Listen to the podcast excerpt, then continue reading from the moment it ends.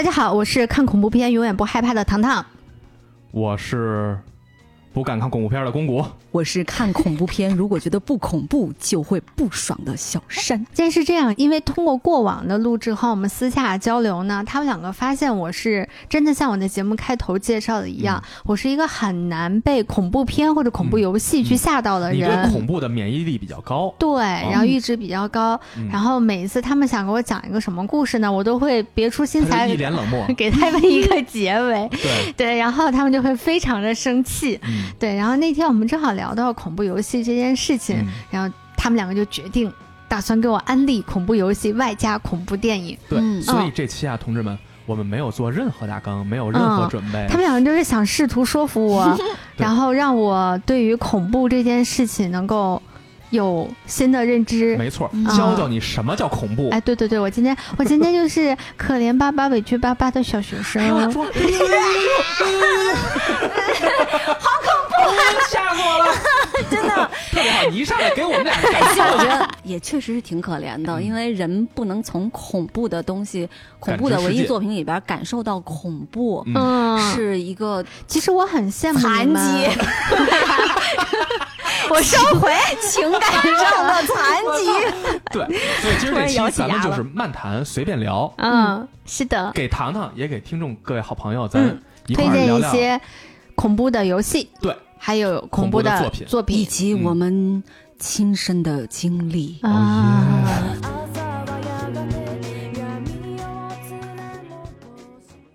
既然今天要聊恐怖的，你先说一个你想聊的关于恐怖的游戏是吗？嗯，其实，在准备今天这期节目的时候，就是我回顾了一下我玩过的所有恐怖游戏，虽然我玩的很少，就玩嗯游戏本身就很少，嗯然后我又比较偏爱解谜类的游戏，其实玩的很多，嗯，在解谜的。游戏当中还算比较有名的恐怖游戏了，嗯但是都没有给我留下特别深的印象。就玩的当时还挺爽的，因为配合着操作呀什么的，那个哎氛围渲染还挺好的。嗯但我并并不害怕。嗯对，然后但是有一个游戏呢，我突然间想起它之后，它带给我的感受是，就是难受。它嗯有恐怖，有难受。嗯，这个游戏呢叫做《我的孩子：生命之泉》。这是你给他做的定义，它包含有恐怖的感受，是吧？它给你这嗯感觉了。对，因为嗯它让我感受到了那种我看恐怖电影。我唯一能 touch 到的一种恐怖类型当中的那种难受感，嗯，嗯，然后这个游戏呢是二零一八年出的，嗯它是一个由真实历史事件改编成的养成游戏。嗯，这游戏其实是很简单，就是重点是养成游戏。故事的背景呢，其实是发生在一九四八年的挪威。嗯然后你领养了一个小男孩儿哦，小女孩儿，你可以自己选择。嗯然后你每天呢，你去上班，嗯你跟他的故事的大致几乎百分发生在你之的家里。对百分之八十九十的场景都发生在家里头。嗯然后有几个场景，比如说客厅，嗯然后卧室、嗯饭厅，嗯然后你跟他的生活其实就跟你养了一个真的孩子一样，嗯就是每一天，哎，你在学校都干点什么了啊？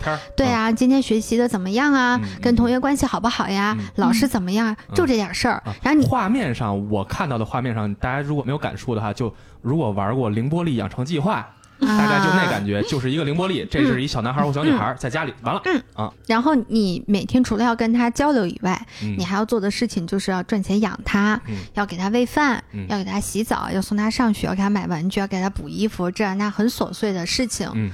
嗯嗯，但为什么说这个游戏是我今天想推荐呢？就是我前面说的一个很重要关键词，它是真实历史改编的游戏。嗯嗯，当你去领养的这个克劳斯，或者一个这克劳斯如果是男孩的话，就叫这个名儿；嗯如果你领养的是个女孩的话，就叫卡琳，就卡琳。嗯，就如果你领养了这两个孩子呢，他们为什么会被领养？嗯他们是孤儿，嗯那他们是怎么成为孤儿呢？这就要牵扯到一个听起来让人一旦你了解之后就会非常不舒适的嗯。一段真实历史了。嗯。他们其实是可以称为战争孤儿的一部分人，但他们这个身份和我们常规上理解的战争孤儿又不太一样。他们纳粹后裔，对，生命之泉是成立于一九五三年的一个机构，嗯，然后它的背后的这个组织呢是纳粹德国。嗯。他当时的目标呢是按照纳粹的种族优生理论来进行试验，就是说他们会选择让优秀的德国军官去找他们所谓优秀的雅利安人的女人嗯，进行交配，交配，嗯。然后生出他们认为是高等的的。纯血的雅利安人。嗯。嗯然后他们做了这样一个计划，那个计划呢，一直从一九三五年一直计划到了一九八几年代。嗯嗯嗯然后哪怕最后是德国战败了之后呢，这个计划依然还在一个实施的过程当中。嗯那这样一批孩子就是由在那个时候被诞生的。嗯嗯，而这些孩子呢，他们出生之后呢，就被带走了，嗯是养育在了像呃所谓的生育农场里面，他们是跟亲生父母也分离了。嗯而他们的妈妈在那个年代呢，是被鼓励来进行这种所谓的生育行动呢，是所谓的爱国行为。嗯嗯但是当随着二战的结束，德国的战败，大家也就知道了纳粹是一个对吧什么样的一个行为，嗯什么样的一个组织。然后他们也就不愿意再接纳曾经自己生下来的这个孩子了，很多人都离开欧洲，来到了美国，开始了自己的新的生活。嗯孩子的爸爸呢，也是同样的，他们也回归了自己的正常生活。而这些孩子非常的，像约定的梦幻岛那个感觉，嗯，是而他这些孩子其实非常的可怜，嗯。他们其实是被打上了纳粹后裔这个标志，嗯。散落在这个世界里面，受尽了霸凌和欺辱。嗯，这个游戏讲的就是你收养的这个小孩儿就是这么一个，就是这样嗯，他在这个游戏世界里面到底都受到了哪一些霸凌、哪一些欺辱，嗯。以及你作为他的养父或者养母的时候，你帮他去寻回他的亲人的路上，又受到了多少的波折和挫折？嗯。这个游戏的最后呢，它会出现四张图片，嗯这个图片呢都是来自于四个真实的孩子所写的话。嗯，真实事件嘛，真实的人生，就有人说，在他生命当中，我的妈妈会打我，嗯我的继母打算掐死我并虐待我。嗯还有说我的童年非常的艰难，我早早就明白，我不得不逃离挪威和这份烙印。嗯还有人说我是有妈妈的，尽管她有段时间由于再婚的原因，不得不把我送进孤儿院。嗯就当你看到这样一些只言片语的时候，虽然他们在整个游戏的这个最后描述出来是啊，我都还过上了一个幸福美满的生活，嗯。但其实在这个游戏过程当中是融入了大量的真实事件，比如说他们会被自己的老师强奸，嗯。比如说他们会被他的同学各种的欺负、校园霸凌、殴打，嗯还有他们的来自于他们旁系亲属，比如说祖父祖母，嗯，比如说他的大姨姑姑、嗯叔叔这样子的一些非常恐怖的恶言恶语，就觉得他们就不应该生下来，他们都是一些特别恶心的人类，用这样的方式在羞辱这些孩子。嗯所以玩到最后，你才会感觉到特别的无力和难过，嗯。就是因为你不管做什么，你不管就是你在游戏里面，你尽一切所能让这个孩子开心，嗯你给他讲故事，你给他喂饭，你给他营养均衡，你给他嗯嗯你去给他做漂亮的衣服，但是你没有办法抛开的一个想法就是，血统，不是血缘血的，就是你知道这些事情已经发生了，嗯。你做的所有一切都是徒劳的。嗯一九三五年开始的一个行动，嗯到现在为止，那一代孩子已经多大年纪了？嗯就是你做所有的东西是没有办法改变历史的，嗯你只能想象我是一个善良的人，我能带给这个孩子一片温暖的阳光吧。嗯嗯嗯嗯所以这个东西是让我觉得特别的恐怖的，人的那个人性的恶的那种，未知嗯就是你不知道在这个人类的社会当中还能发生什么样让你难以想象的事情。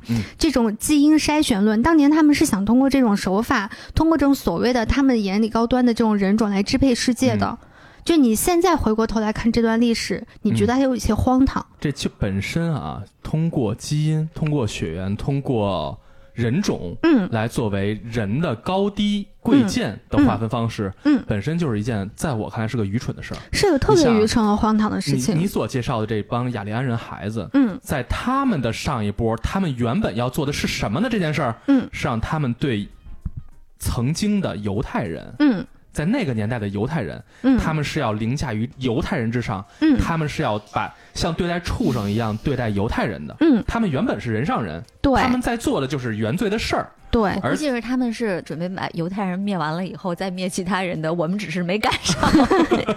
对嗯但是因为整个世界的变化，对吧？嗯就是战争结束了嘛，嗯德国失败了，雅利安人失败了，那嗯他们沦为了原本他们需要去指责的瞧不起的、视为畜生的那些人，嗯。他们变成了这样。嗯。那你说，到底换个角度说啊，是以美国为代表的那个战胜国制定了新的世界秩序的这些国家，嗯，是不是又在重复走上了所谓曾经纳粹做的这些事儿呢？把人种做了划分。这也是我觉得另外一个特别让我难受的一个嗯。点，嗯，就是你感觉故事好像没有任何变化，是它用另外一种形式还存在在你的身边，是，所以你会越玩越难过，越玩越难过，我觉得是就非常的无奈。对嗯当时我不知道有一个电影你看没看过，叫《穿条纹衫的孩子》。男孩儿，那个片子实际上讲的就是那个纳粹的男孩儿，对，一个纳粹军官的一个小儿子嗯和一个集中营里的一个，就是因为穿在集中营里面住，他们都要穿条纹衫，嗯和那一个小男孩两个人之间发生的友情。，对，嗯结果最后这个故事的结局也是让人觉得非常的，怎么说呢，嗯就是很一言难尽。嗯就是两个小男孩儿就当做做游戏一样啊，嗯他们交换了身份。嗯结果呢，就那一天，嗯，集中营的集中营的这帮那个就是犯人就被送到毒气室了。对，然后这个纳粹军官他最后发现，我操，我儿子他妈的在里面呢。嗯但是这个时候他儿子在里面已经死了。嗯，我想说的是这个故事的结局哈，就是我们每个大多数看这个电影的人都会意外于，哟，这个纳粹军官的儿子居然死了，嗯我们会对他的死产生同情也好，震惊也好。但事实上，你看，在他死的时候，纳粹集中营里所有犹太人都死了，嗯我们的同情心并没有放在他们身上，对吧？嗯我们都把那个同情心放给了那个纳粹的孩子，嗯，他哦意外的死了，但同时那些犹太人也死了呀。但是在电影给我传达出的结果是，大家都会震惊的是，那一个那一个纳粹小孩怎么就误打误撞的死了呢？我后来反思自己，看完这个，为什么我只会为这个纳粹小孩的最后意外的死去而震惊，而嗯这么多犹太人最后被送进毒气室，我觉得哎，怎么就那么正常？这个就是在那个电影情境下给我带来的那个感受。嗯所以人是在下意识之内会把人类本身分三六九等的。嗯所以你看，就这个东西是自然形成的。有的时候我们如果不去真正去好好去想的话，嗯也许也会走上像这个你刚刚说那个游戏嗯这样的。这么一个感受。这个游戏还有一点可怕的，嗯嗯，我不知道用可怕来形容它是不是准确的，但嗯在我看来，在就像你刚刚说的，它在这个故事背景之下，嗯它让我有这样子的权利，我会觉得有一点点的。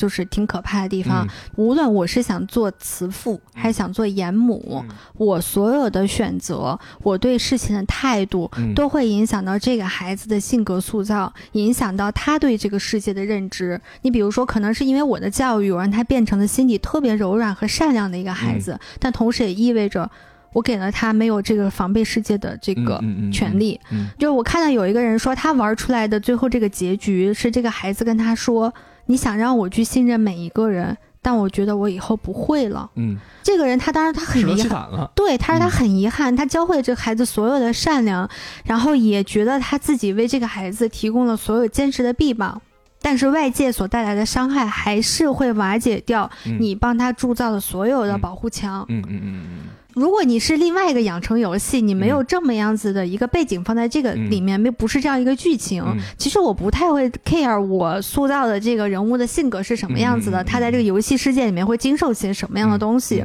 我没有办法投入那么多的感情给予他。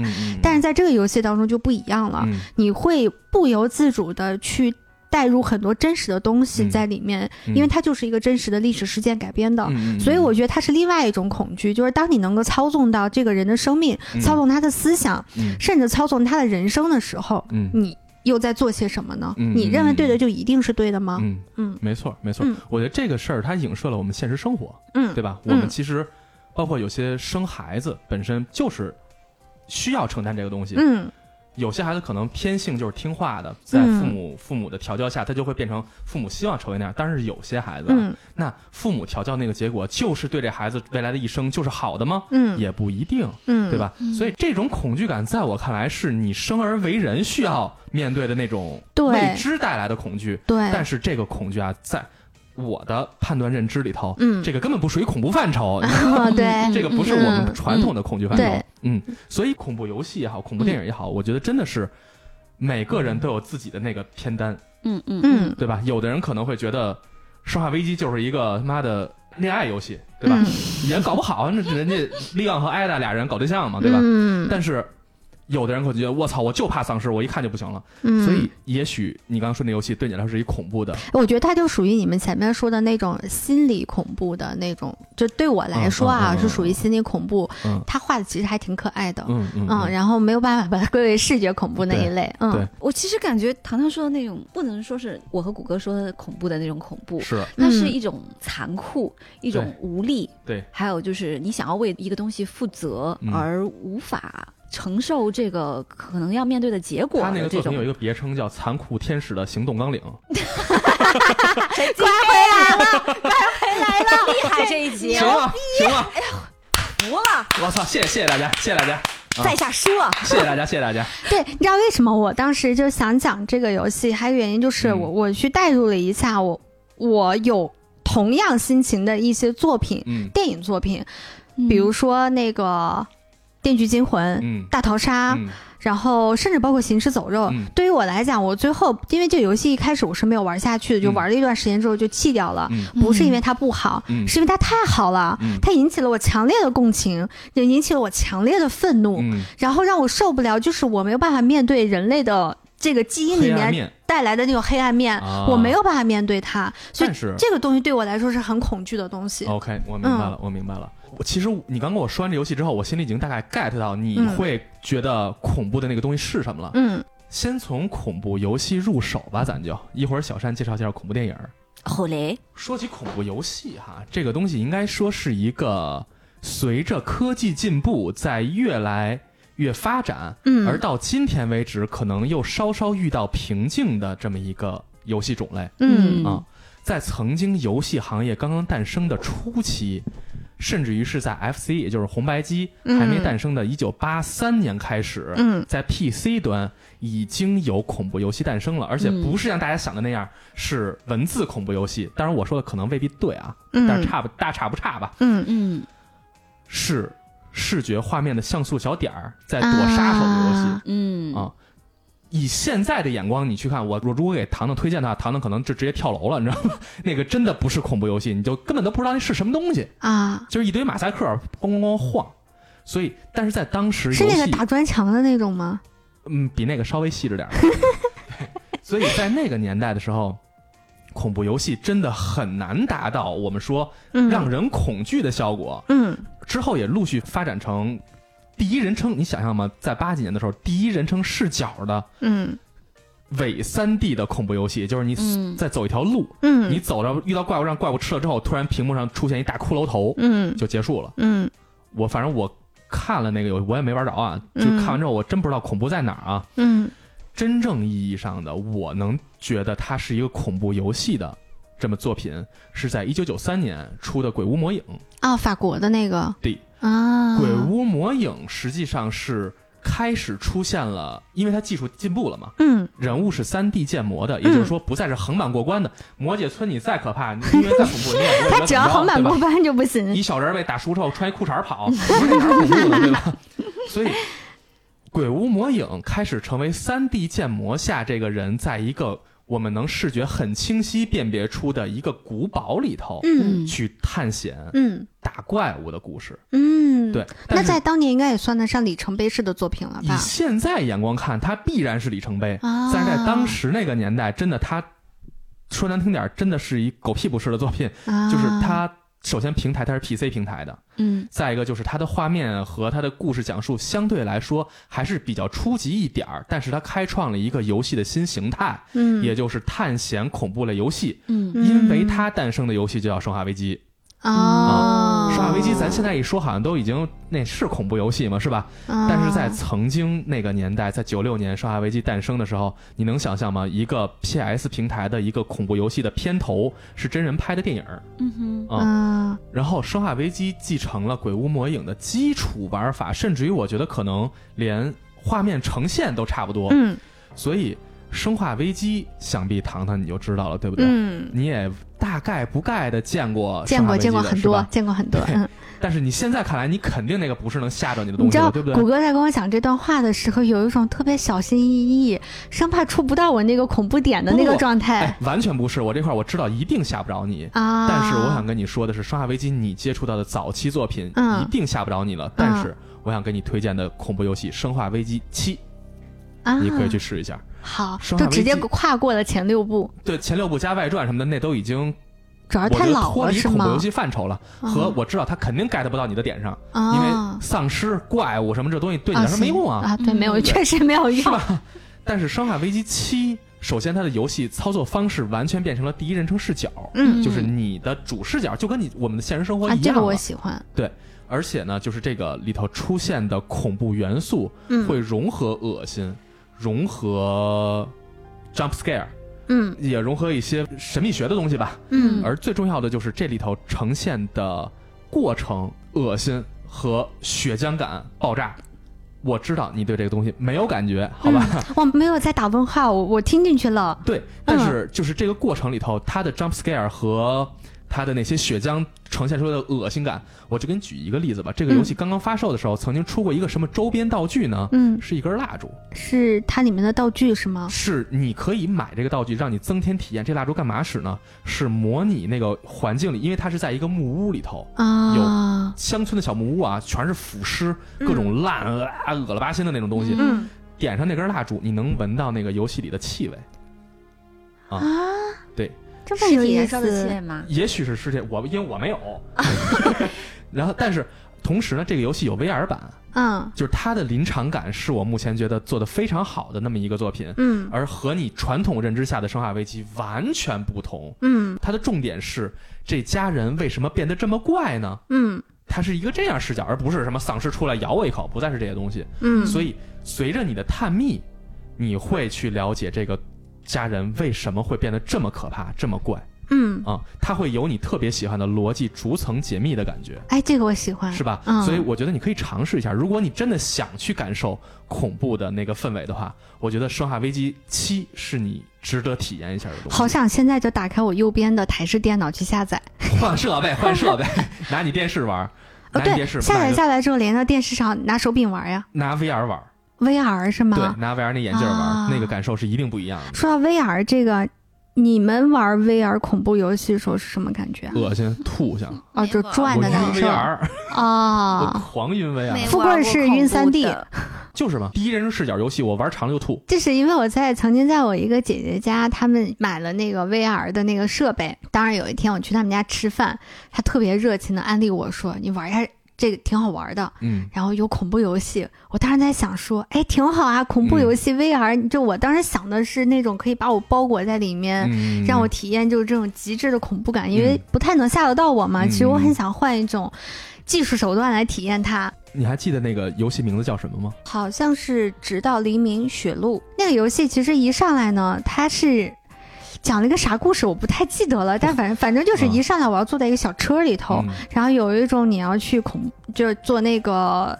过山车一样的东西，然后你两个手柄是枪，嗯，然后就会出来各种各样的鬼，然后在这路上，然后你要打那个鬼。嗯，当然你每一集的难度和你每一集打的鬼的形式，嗯，以及它那个你这一关里面你进入的那个，在我看的像鬼屋一样的那个场景都是不一样的。你的故事情节当然是顺下来，但是故事本身我不太记得了。我当时玩的时候，我就感觉耳边，因为它耳机是包裹很严，七点一的。对，包裹很严的，也是听不太清楚外面说什么，但我就一直觉得我旁边有人稀稀嗦嗦、稀稀嗦嗦、稀稀嗦嗦。当我玩完三个场景之后呢，因为你不能老玩嘛，你是别人家做客，然后我就摘下了耳机和眼罩之后，所有人都趴那儿盯着我。嗯，我说干嘛呀？这个看我干啥呢？他说你真的咋这么淡定呢？真不害怕是吗？对啊，然后我说咋了？他说他曾经有一个朋友来他们家，就是我姐的一同学，一个也是一个女孩儿，来他们家玩这个同样这个游戏。天哪！戴上眼罩和那个耳机的那一刻开始，他的尖叫声就没有停过。所以他们以为我也会是这样，抱着一个看戏的态度嗯，来准备看我的反应，结果我玩了三章过去了，没有任何反应，更多就是问他，哎，这个怎么操作，那个怎么操作啊？就所有的人，我觉得他们在那一刻也失去了快乐，对，所以我说嘛，就是一定要给你把这扇门打开，让你知道。嗯但是我跟你说啊，如今的游戏已经变成了一个需要你深度体验剧，尤其恐怖游戏，嗯，深度体验剧情，就像看电影一样，看一个你爱的电影一样，你要去认认真真的，不错过一分一秒的去感受游戏氛围，你才能嗯感受到这个作品的全部的作者想传达给你的东西，明白，你才能感受到。所以，那嗯从这个意义上来讲的话，我觉得恐怖游戏嗯，其实和恐怖电影，甚至恐怖小说、推理小说，它是嗯脱不开关系的。怎么说呢？我觉得现在的恐怖游戏可能是从电影那块借鉴了太多东西。嗯，要说到恐怖片儿啊，嗯然后恐怖小说啊嗯什么的，恐怖漫画啊，嗯，这个就有点来劲了。来，就你们在刚才在讲那个伊藤润二的时嗯。候，我就突然想起来，很多年前我一个朋友就跟我说，在伊藤润二他所有的漫画里面，他最最最最喜欢的嗯。那个叫《人间椅子》。嗯。那其实这个故事它更早更早。它其实是一个把一个小说嗯。画成了漫画，嗯。这个小说呢，就是糖糖想必更熟悉的江户川乱步。不要说了嗯。啊，这个人童年阴影。嗯。哦，我非常喜欢江户川乱步，嗯。就我接触的年纪不太对，我是一个大概小学一二年级的时候就开始看他的短篇小说的人，就而且看的是他严重重口味的那可能我几个我。一二小一二年级看也会觉得很好看。就心理阴影吧。嗯。这个人间椅子其实就是江户川乱步嗯。的一篇小说，嗯。叫《人椅》，嗯。一毛一样的故事。嗯。啊，我就觉得日本人他们在恐怖嗯，这个事情上的这个嗯。造诣，嗯。真的是，嗯，在亚洲扛把子。子，创意上太牛逼了。对嗯。你想江户川乱步是哪个年代的人？就是嗯。就是上个世纪，嗯。上个世纪初的那种，嗯。就包括咱们以前讲那个谁。芥川龙之介。嗯。嗯，就都是差不多年代，但是他们对于。那种恐怖嗯。氛围的那种营造，而且他没有鬼，但是这个嗯。人间椅子就是能让你看完以后，你觉得后背发凉，怎么能这样？数在几楼那感觉是一样的，嗯。就数楼感，对，给他推荐一个。他对什么都不害怕，嗯。他主要是把那种恐怖归结为啊令我不适，然后就没了。我觉得恐怖得是让我产生，比如说我小时候跟老鼠有过一次奇怪的相遇之后，我从此以后我就极度的怕老鼠这种东西。他的对恐惧的这个他的恐惧的想象力不足，我跟你说定义，的理解和我们，对。这我太狭隘了是吗你的这个角度太窄了，太窄了。你那个就等于说，哎，我看那儿一坨屎啊，对对对对对对对对对对对，是这样是这样是这样感觉。你要把恐怖恐怖是一个世界，而不是你要说，接受这个世界，就像哈利波特的世界一样。而不是说那个。哈利波特为什么能在天上飞，坐着条能走？我拿条只能扫地，你在那儿你在这就是这个差别，你知道吗？你在那看见一老鼠，我现我在看见一蟑螂，在那看见一坨屎，那种啊感觉和这个屋子里面其实坐满了人，我操，对啊，你看沙发上坐着仨呢。到处都是人。嗯，你们知道，苦哥刚刚那个好像好像布道的感觉，没见过他胳膊那么长过。人家椅子，我第一次看的时候，我觉得还。就是，尤其他还没有揭出他那个梗，他最后的那个，他是不是一个真事还是假事？这个梗还没有揭开的时候，我是觉得有一点点恐怖的，我是觉得恐怖的你。恐怖在哪儿呢？为什么这沙发动是吗？嗯，因为里头有一个红沙发音乐城。那就不恐怖了，学渣的梦想，你知道吗？就是我为什么觉得恐怖呢？罐头小人儿，对对对对对，姐姐姐，你看看我呀，我帮你做作业。姐我会唱歌我可以，那我可以，啊，所以人椅是他觉得有一点恐怖。啊是那种他要把我包裹在他的那种怀抱里面，他会让我有一种逃不开的那种感觉。姐你坐在我身上，我好爽呀，姐，其实。就是这感觉嘛。嗯，嗯我是会有一种我很担心他的那一刻会那种伤害是是你躲不开的，嗯，就是他那一瞬间伤害你是没有办法逃离而且什么时候的，来怎么来你都完全不知知道。嗯嗯，嗯，我是对这种东西会有恐怖感的。你看，这是有共性的。咒怨，你进了那间屋子之后，加叶子在哪儿？我不去了他什么时候来？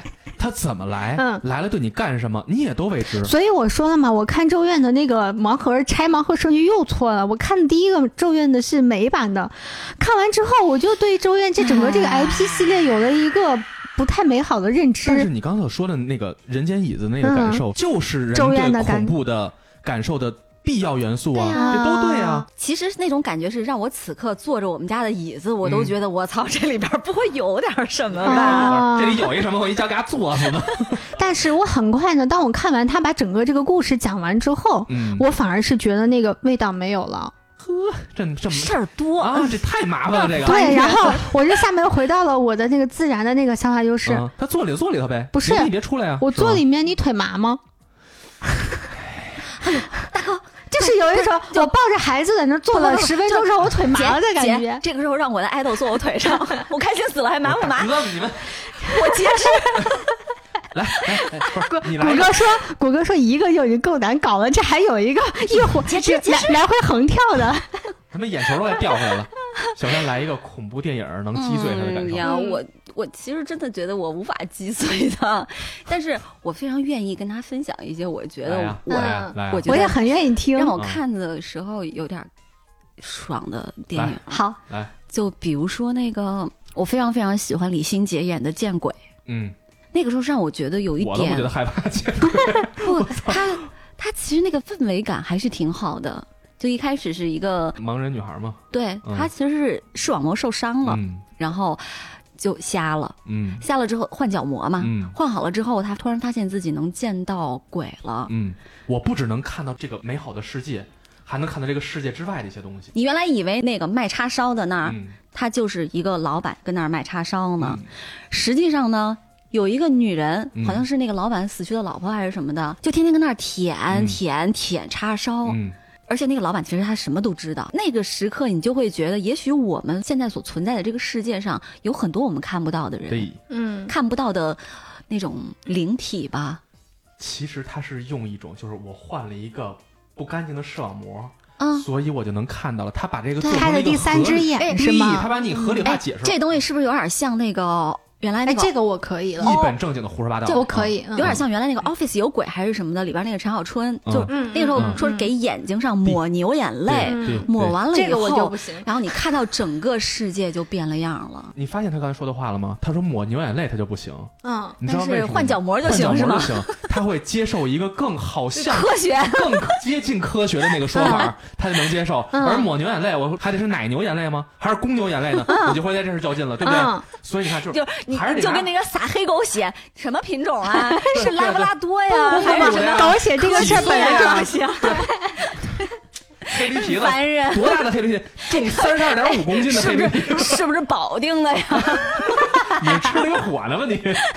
太烦人了。所以你看，就是他总会把这个事儿具象化到某些他自己愿意接受的那个哎，科学所以领域里头我其实。有一点觉得他是不是小时候 受过什么刺激，然后后来会强行把这些东西往科学方面去解释，嗯然后来压抑自己心里的那种恐怖我倒不觉得，我倒不觉得是压抑他都忘了，他 PTSD 被封锁记忆了。哦但我能记得我就问他妈妈，我能记得的事情，我觉得可能他真的是一个人生的现代后到。就嗯最早看的这些东你的西，人生都在排队是吗？你能让他们同时来呢？我不知道。就是首先呢，就是爸妈小时候管的比较严，电视不让看，啊所以很多小时候流行的电影电视剧，我都比别人之后一到两年才能看得到。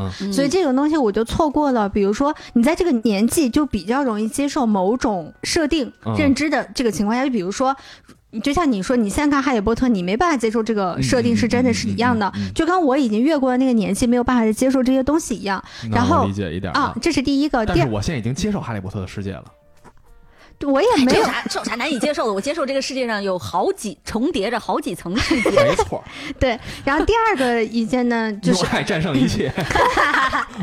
有爱不死，对，然后第二个呢，是我觉得我可能一上来就首先会接受的是福尔摩斯那一套东西，嗯，然后严谨的，他们那些小说里面，包括阿加莎这些东西，嗯其实是能给我带来一定的，在那个年纪嗯嗯是能带来一定的恐怖感的。嗯嗯嗯然后我就会把恐，你，看卫斯理会有恐怖感吗？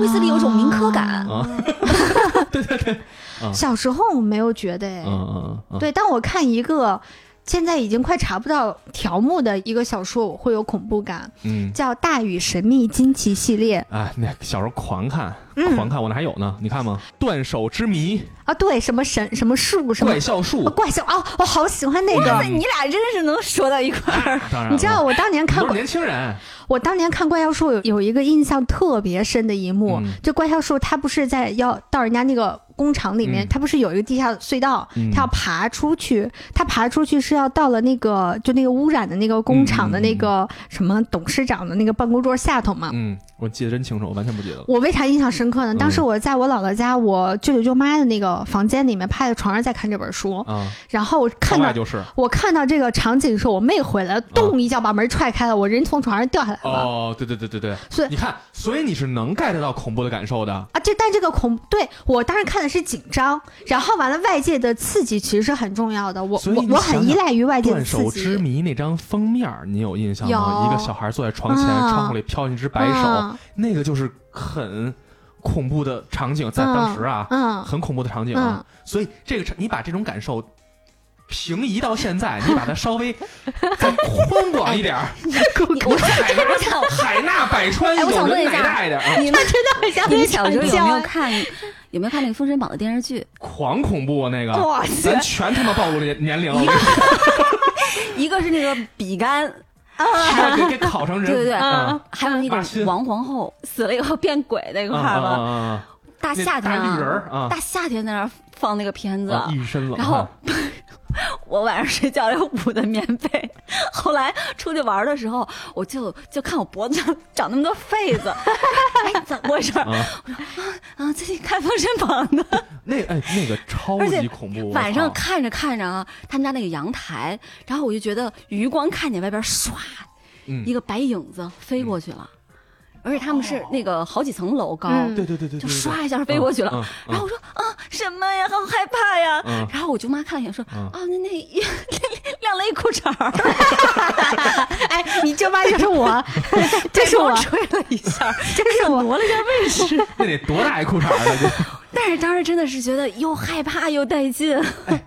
所以你看了吗？我们两个在童年的时候，我想必啊都嗯有童年的时候有一个大人或者有几个大人嗯。给你灌输恐怖的这种感受。嗯。当时我们家住在北京偏郊区的一个非常荒凉的地方，嗯。嗯然后那是我奶奶家。当时在那块儿，因为周围那个小区就很少，周围是麦子地，嗯。嗯。非常多麦子地，所以就是那个小区只有到了晚上啊，嗯，路上的那个路灯什么的都非常非常少，嗯，所以只有这一块儿是亮的。嗯而当时我姑父啊、我姑啊什么什么，我包括我哥、表哥嘛，一块儿带着我出去上周围遛弯儿去，嗯，他们就经常给我在半道儿给我讲鬼故事。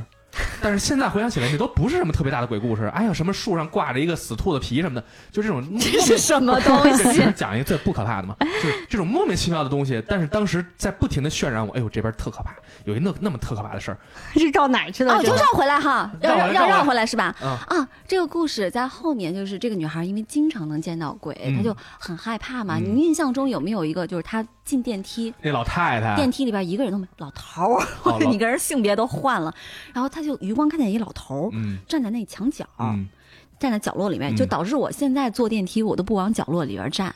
哦是吗？给你影响这么大我不是觉得特别害怕嗯的那种，就是就是还是隐隐约约会有一点啊。啊？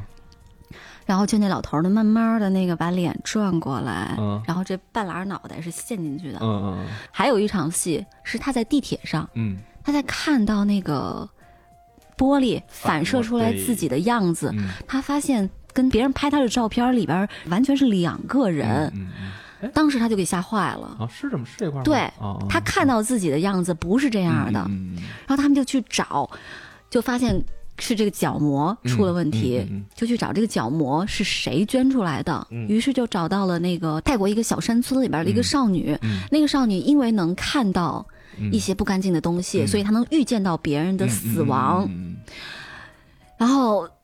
就他有一次，他们村子马上就要发生一次特别大的火灾了，嗯。然后他就满村子就跟人说那个、你们嗯。快跑啊什么的，嗯。但没有人理他，别人都当做他是疯子，后来就各种欺负他呀、嗯霸凌他呀什么的。这个女孩最后就自杀了。嗯。她为什么就是这个角膜一直能看到鬼？嗯。是因为这个女孩她因为是自杀的嘛，嗯。带着非常大的怨气，嗯。所以他每天晚上到了那个时间点，他都会在自己的那个房间重复自杀的过程，嗯嗯。就等于说他的灵魂一直没有被超度。没有得到安息，然后最后是这个女孩儿，他们去帮这个女孩儿平息了她的怨气之后呢，嗯这事儿就完了。嗯但是这他那个角膜就正常了是吗？没有，还没正常。就这个女孩在跟那个喜欢她那个医生两个人一起要回香港的时候，嗯他们在路上大堵车，嗯就前面就发生了一个那个油罐车还是什么，就那种瓦斯嗯就爆炸，嗯然后他就看到了。嗯他就看到，就告诉所有人，就说是那个马上要爆炸了呀，嗯什么什么的。然后他就挽救了很多人的生命，嗯但是这爆炸的过程就是有一个那个好像是那个玻璃碴子还是什么的，又飞到他的眼睛里面，就是说他又再次失明了啊。其实糖糖是不是这个才最最可怕？我觉得他这个、啊他这个故事因为我眼睛也，不太好啊。他这个故事是非常的完整，嗯嗯，然后包括自圆其说，呃，对，嗯，嗯，我觉得就是嗯他是让我觉得，在我所处的这个世界，嗯可能是有很多我看不到的东西。嗯，让你相有我无法理解的东西，人就是这样嘛。嗯就你现阶段你不能理解的东西，嗯它未必是不存在的。嗯嗯嗯所以戴上眼角膜之后，不仅能看见鬼，泰国眼角膜，嗯说话还能学说泰语，萨瓦迪卡萨瓦迪卡。对对对，我发现给人按摩按的特别好。嗯，怎么样？这个可以啊，就像你说的，嗯流眼泪不行，嗯，但是这个眼角膜，眼角膜就可以。对了，嗯，包括山村老师，那个可以，那太可以了。嗯，山村老师，我是觉得很吓人的。山村老师那封面我都不行。可能山村老师让我觉得最怪的就是，嗯，他前面是那个几个年轻人，嗯。他们去，玩笔仙，他们不是玩笔仙哦，仙。点尸油。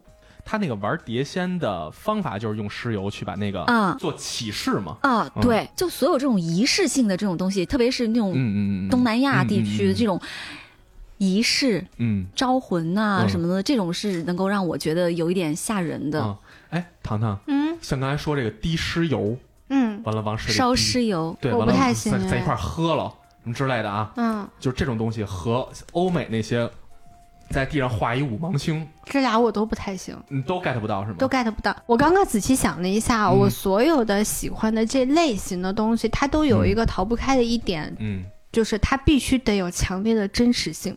不，不是你真实的经历，而是说你得让我感觉到这个故事，就像我刚刚推荐那个游戏一样，嗯，它得让我能够带入进去。你你又忘了我们的初衷是什么了？我们要打开你新的大门。对不起，打开心我又的狭隘了。我下面的话我咽回去，我不讲了。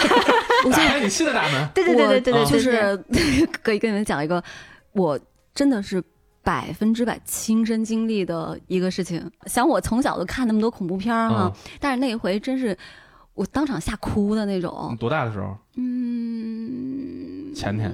好久以前了，就是我原来跟你们讲那个嗯前男友跟别的女孩请过笔仙之后，我因为不服气。啊我因为不服气，然后第二天晚上去他们宿舍请笔仙，这故事居然过了俩月、仨月。因为那个时候主题不对，嗯就其实请笔仙的过程是重要的。嗯嗯我那天晚上第一次是跟练收的前男友一块儿请啊，嗯跟他请嘛，因为他这个人就是完全不信这些东西。嗯嗯嗯那你说他贱的还跟别人的姑娘请真样啊受不了。嗯，然后其实他们并没有只玩笔仙。无所谓，反正前任了。然后我们当时请的时候，跟他请是，你感觉那个写字啊，嗯，就有神秘你知道这样这样子交叉手嘛，嗯夹着一根笔，嗯嗯然后在纸上写一些是啊、否啊什么的数字之类的，嗯啊就可以画圈了。对，就大家就开始说有一个大概的一个就什么笔仙的，请他来嘛。嗯请到的时候他就开始画圈。嗯我跟他请的时候就觉得那个力量是就比较微弱的，嗯嗯然后包括让他写字儿的时候写的就是歪歪扭扭的啊。然后他就说他是一个小男孩儿，嗯，怎么怎么的，就就我觉得就就也问不出来什么。后来就、他就我跟他这一轮就结束了，啊。送走了。嗯送走之后呢，他们宿舍另外一个男孩开始跟我玩那男孩就是平时你知道什么叫青龙吧？不知道，浑身上下的毛发非常的旺盛的那我种，们大毛熊嘛。嗯，就看着是一个就纯爷们儿吧，嗯 但是就胆子很小，嗯他就很相信这个东西嘛。嗯。嗯我，跟他请的时候，小山，咱们没有没有没有没有没有没有，他就是你这个倒挺可怕的他。就是有一点害怕这个东西啊。嗯但是我跟他请的时候就，我能感觉到那个力量非常强，嗯非常稳定。我们说要写字儿的时候，之前不是那个写字儿就拖拖拉拉的那种吗？嗯这个是写一笔还嗯抬起来，然后再写一笔，写字哦非常的工整。嗯然后后来就问他，就是你问性别啊什么的，他又说他是一个，他是一个男的，嗯。他现在已经八十多岁了。嗯，他当鬼当了八十多年了，是那意思吗？不是，啊，他说他应该是死去的时候他是八十多岁了，嚯，啊，然后他说自己是宋朝人，还没脱了生呢，这嗯，苦了点啊。太苦了。啊他家是在那个长安嗯，县这不是你老家吗？那个地方。那我们老家嘛，我在西安请的，我能 能请一哦能请一河南的吗？能请一洛阳的吗对对对对，他就是跟他的老婆嗯已分开很久很久了。他很想找到自己的老婆，他觉得很孤独。我们就说嘛，就说啊，那那个就是我们能怎么样帮到你啊什么的。他刚开始说的时候，希望我们能去看看他。我寻思着看看，可能我就是你跟我说在哪儿，嗯我给你烧香啊嗯什么的啊。不是，嗯他就开始写死，嗯，写写写写写满了整页纸，然后是吗？写这么多嗯，对。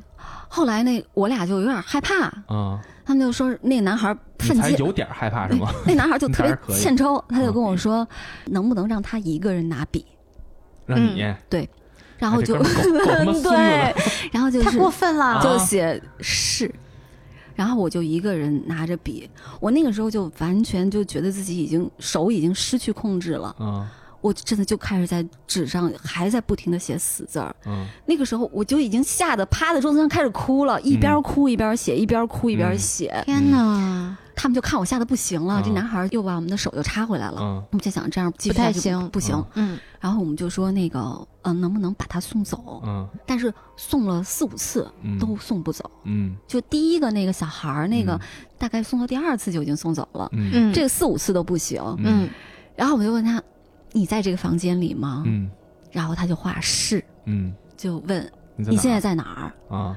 这个时候我们俩同时腾站起来，然后两个人就手就开始往房间的一个角落，嗯你就觉得那个手是拽着你的，嗯。就往一个房间的角落走。嗯。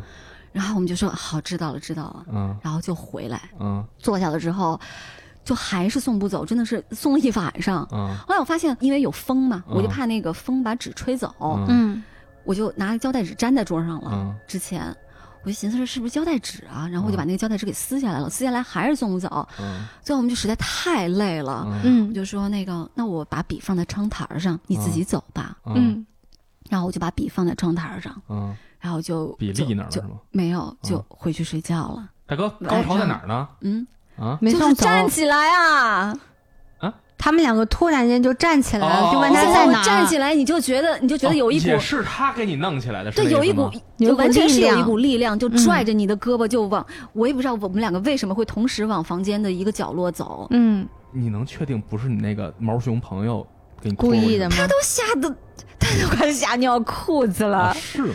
嗯，这是可能是我人生中离恐怖的恐怖经历最近的一次吧。哦，对，就是除了那个民宿、啊！民宿那个关不上的门之外的另外一个，嗯，糖糖，你听完这个有感觉吗？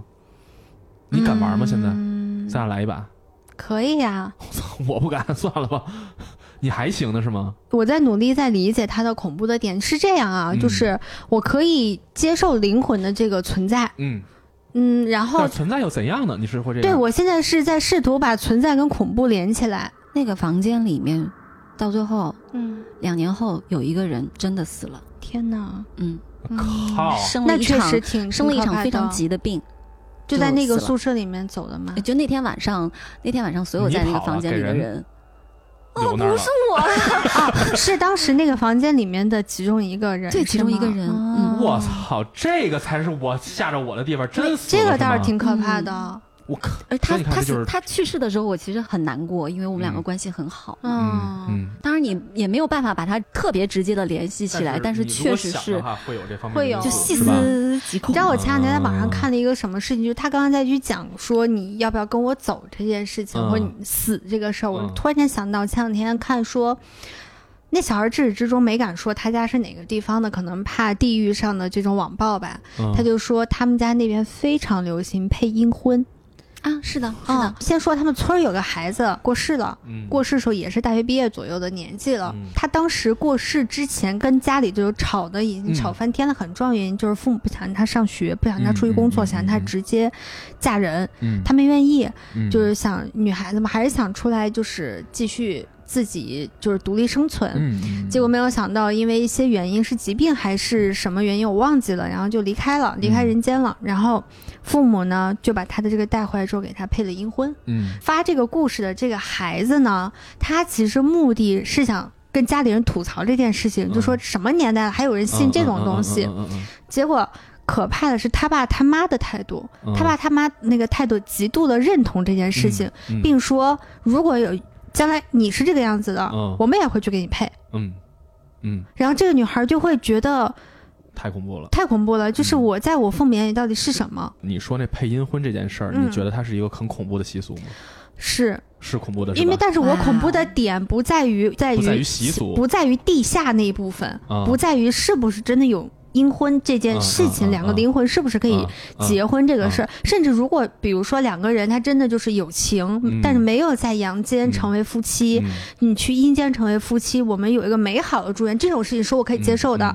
但大量的阴婚其实是它来源于我刚刚讲的那种东西。第一个女孩的父母为什么他会？明知女孩不愿意回到村里头来嫁人，嗯还要用阴婚的手段把她配掉，是因为他可以得一笔彩礼，然后给他的儿子。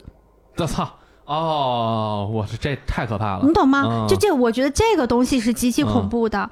我觉得大量恐怖是说他们用一种所谓的那种假象，嗯，然后掩盖了他们真实的目的。这太可怕了。嗯这太可怕。但是归根结，这又回到你自己的轨道里了。嗯，就是你熟悉的人的可怕所以所以刚刚他在说这个时候，我就说我试图把这两个联系在一起。嗯他刚才说到配阴婚，我就想起来了。香港那个一部还蛮老的恐怖片，据说当年上映的时候是曾经在电影院吓死过老太太的嗯胸绑。嗯我后来再看那个片子的时候，其实没有觉得很恐怖了。毕竟是在电脑上看的嘛，嗯因为在电影院看的话，五分的恐怖片就能把你吓尿了。然后那个片子我看到最后，就其实是讲一个男的事业上各种落魄、各种不如意，然后去一个大厦应聘当保安。嗯。然后他到那个大厦之后，就刚好他老婆还怀孕了嘛，嗯。发生了一系列奇怪的事儿。嗯。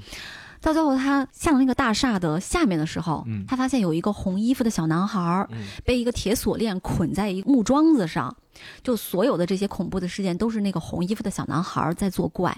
嗯当时他没有说是怎么回事儿，但是我看着就觉得我，我想这他妈不是打声桩吗？嗯嗯嗯嗯，打声桩这个事儿我就觉得很可怕了。嗯对，就是这个东西，其实在香港是并不少见的。嗯就它在香港在开埠以前，很多建筑它在建设之前都会用小孩儿做活计。嗯。传说中这个打生桩，这个是就是起源是在鲁班那儿，嗯。因为鲁班大家都知道是一个、嗯。是一个木匠、嗯。建筑大师嘛，嗯。但是建筑学和风水这个东西是直接挂钩。对，嗯。有很多很多的那种陈规陋习，都是从那个时候开始延续下来的。嗯是说像农村那边就是盖房子，大家一定要很注重风水，都得把那给你盖房子那师傅伺候好了，嗯生怕那些师傅给你在留一手。对，嗯这个是比较吓人的。嗯就包括甚至是咱们现在也会说那个，就建筑的风水有多重要。嗯咱们北京都知道那个朝阳大悦城，嗯嗯嗯朝阳大悦城真的是一个一片神奇的土地，嗯那儿发生过很多次的凶杀案，还有那种自杀，嗯嗯还有以及就是你进了那个朝阳大悦城之后，你永远都觉得我操，电梯在哪儿，嗯楼梯在哪儿，我进去出不来。嗯我有一次震惊了，我发现他妈的这个厕所为什么在它一个不起眼的小超市里面，嗯嗯特别奇怪。嗯我我又看了一些资料，当然这只是一种说法，嗯就是说朝阳大悦城里面是有那个大师嗯用阵法，嗯而且那个阵是用来困兽的。哦，就是捕捉野兽嘛，什么、嗯让你进来就走不出去，嗯你走不出去你就能跟这儿多逛啊，你多逛你就能多花钱啊。但是他要承受的代价就是那个地方的位置，就是和利益相伴的，就是你要付出一些代价，哦你就可能跟一些血光之灾啊什么的这些东西嗯你是绑定的。我一直以为他只是单纯的想让我从这个电梯到那个电梯跨越半个楼层，把他这半楼层店铺都溜达一遍呢。他就是这目的。但是说实嗯话。你真能进了一个像迷魂阵一样的地儿，让你逛半天，你出不去，嗯这也是不容易的我。告诉你，我告诉你，还哪儿是这样，就是让你进来出不去的地方，嗯，西直门桥吗？是大赌场。啊，就是你走到赌场里头，我你开始赌了，赌完之后输的差不多，你觉得我要我哎要差不多嗯完了吧，我这嗯止损吧，嗯你出不我来相。是的，是的，我百分之百这个我相信超级相信。赌场这种地方嗯一定是有人在那儿做过法事。嗯，就是特别设计过的啊。嗯至于这个打生桩，嗯其实是东亚和东南亚地区嗯都会有的。嗯这个在日本叫人柱，嗯这个非常直白。嗯。他目的就是祈祷这个工程顺利，然后这个建筑以后就是那个 好像不不是也不知道能、嗯。是能那个万年不倒吗，还是怎么样的？嗯。就是考古学的发现，就是说那个最早的打生桩其实是在中国河南郑州的东赵二里头文化嗯古城遗址。嗯。在它的中城就发现了不少那个婴儿的遗骸。嗯就古代那个剑桥之前，他其实也会有那个活捉一对童男童女，然后把那个男孩活埋在桥头，嗯女孩活埋活埋在桥尾，嗯然后他们就成了这个桥的守护神了。嗯我小时候其实看过一部电影，嗯知道有一个小婴儿在纽约市那个到处冒险，嗯然后把两个两个笨贼就整小鬼当家是三个笨贼个，特小那小特别小的小婴儿然后嗯那个时候他用的是香港的哦，译我，看过看过他用香港的译名嗯叫什么什么赛斗龙。嗯啊啊啊啊啊！你知道那个，我我刚才看的时候，百科的时候才知道赛斗龙是他妈什么意思。什么东西？就是现在在那个粤语说赛斗龙就是指小朋友嘛，嗯但它其实最初呢是在古代容易发洪水的地方。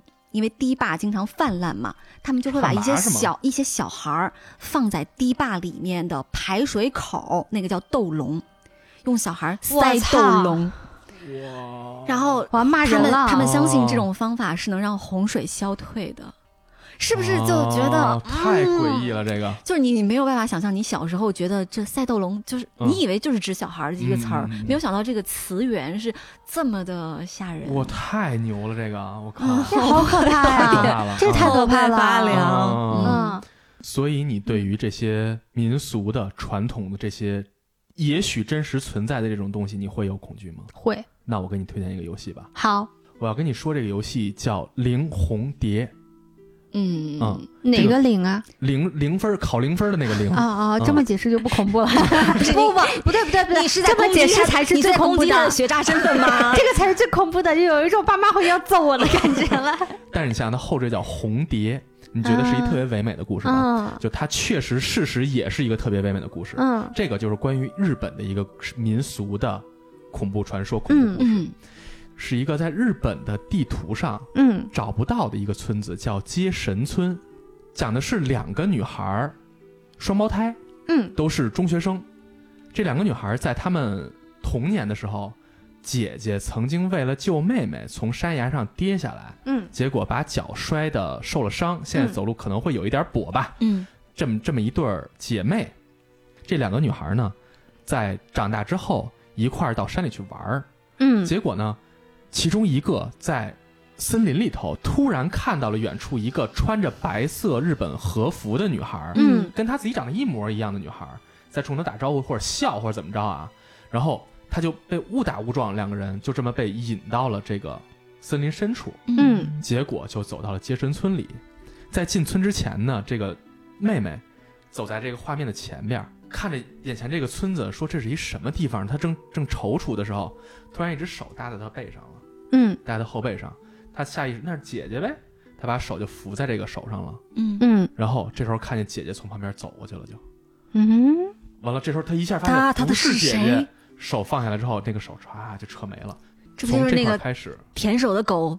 对对对，舔手的是狗吗这？块开始，其实这个 这个游戏里头已经告诉大家，这个村子里头有不知道是什么东西存在。嗯这个游戏牛逼在哪儿呢？这两个，她是一个女孩儿，嗯不停的在这个村子里闹着鬼的村子里寻找自己姐姐的故事。嗯鬼出现的时候，我该如何去应对这个鬼呢？她是拿一个照相机嗯去给鬼拍照，嗯，也就是说，鬼离你越近，你拍下这张照片给鬼的杀伤力越大，这是你的玩法问题啊。啊，也就是说，啊你越近距哎离接触这个鬼，这个玩法很适合女孩子。对，就反正挺挺吓人的吧。嗯然后去封印这些鬼，嗯，而这个故事就我一，拍照就把它封印掉了，吗但是你你需要提升你的照相机的能力，啊，也许拍一一下你就把鬼封印了，但是你照啊，相机弱的话，其实跟打枪是一个。道理一样。对，嗯这个游戏整个啊，就是和你玩《生化危机》，你会看到你的主角是一个壮汉，操嗯他妈的克里斯一身肌肉嗯打丧尸，那种你的安全感会很强。嗯，但是当你在玩的时候，是一个手无缚鸡之力的小女孩，嗯穿着日本校服的小姑娘，你拿着照相机给鬼拍照，你跑的又不快，嗯。浑身又没什么劲儿，照相机胶片使完了，鬼就直接你就再也没有反抗手段了，嗯。所以你的那整个的恐惧感会严重的加强。嗯，再一个呢，刚才为什么？我觉得你刚刚说那个特别对，就是我西方的那种东西，它会让我有强烈的安全感，嗯，就因为你知道，就你明确的知道它是假的。而且你巨牛逼，啊、你能打压呢，是。你你我我要是再下个什么外挂器的话，就天下无敌。对啊，就魂斗罗嘛。是天下无敌。对，但是这里头是一个柔弱的小女孩儿，嗯你要面对各种各样的怨灵。嗯，而刚才所说这个民俗是什么呢？在这个接神村里头，嗯为什么它从地球地图上消失了呢？嗯是因为这个村子里一直流传着一个祭祀，叫红志祭。嗯红志祭是什么意思？从古以来，嗯这个村子里头每隔多少年之后，这具体我记不清楚啊。嗯每隔一段时间之后，就要他们村子里有一个巨大的深坑，嗯那个深坑里藏着东西叫虚，虚是什么东西？不知道，没人知道哪。个虚字儿？虚虚弱的虚，虚空。虚空的虚。嗯所以阿虚。对对对，操！对不起，完了，梁公真日。然后这个虚呢，每隔一段时间它就会泛滥爆发。嗯如果这个虚爆发出来，整个会这个村子被淹没，嗯被可怕的不知道是什么的东西淹没。所以这个村子的传统是什么呢？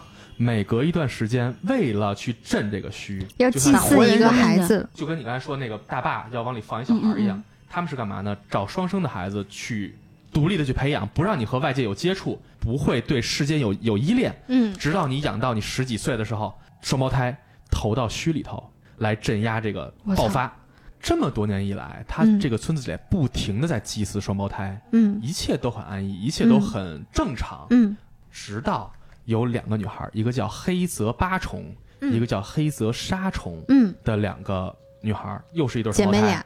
她们要被投到里头了。嗯但是结果，因为他们跟外界的另外一些村民，也是小小男孩，嗯有了一些接触之后，他们对外界的世界有依恋了。他要逃跑，嗯而在这个红志祭这天之前，这个姐姐果真逃跑了。嗯姐姐逃跑，她原本是拉着妹妹一块儿逃跑，嗯但是后边村民就要追啊，说嗯这跑了哪成啊？嗯追的时候，这个妹妹崴了脚，嗯结果被村民抓住，姐姐成功逃跑了。嗯那妹妹就会觉得姐姐你是不是不要我了？你是不是要抛弃我了？嗯所以妹妹怀着巨大的怨念嗯被扔到了虚里。妹妹的怨念触发了虚里头所有的怨念，嗯，把这个村子整个吞没了。嗯啊而吸引这新来的这对双胞胎、嗯来的那个，就是留在那里的那个女孩嗯的怨灵。我去搜了一下，就是这个游戏，我觉得它的画风是首先是我喜欢的，嗯，嗯，难玩吗？难操作吗？不难，但是、怎么说呀？如果你要玩的话，嗯，不行，下一个作弊补丁吧。过程可能有一点难，因为因为啊创造你谷歌在这点还是挺了解我的对创造你恐怖的原因，就是因为它难。啊。你的道具、你的胶片特别少，所以你杀怨灵你就得能躲则躲，保存自己的实力，到最后打那个最终 BOSS，、嗯，这样你才能通关。这个就是游戏之于电影之外，它能带给你的压力，嗯，就是这儿有这么多鬼，嗯我要亲手操作你这个角色过去，嗯，去过关啊。嗯，所以你就要有你的技术，而你技术不好的时候，就是会被鬼各种吓唬，就是这种压力感成为这个啊恐怖游戏的一个重要元素。那我要下了作弊器的话，那是不是就会少很多那就？少很多快感了啊、啊！但是这游戏实际上对于我来说，其实没有那么难了。但是如果说我对于游这种游戏渣来讲没怎么玩过游戏人来说，嗯可能就会稍微有一点难。啊，我觉得这一卦这一卦是可以的我。也觉得可以。嗯，为什么我要把这个推荐给你？嗯其实零第一步要比这个我觉得还可怕。嗯为什么推荐这个给你？是因为首先它有一个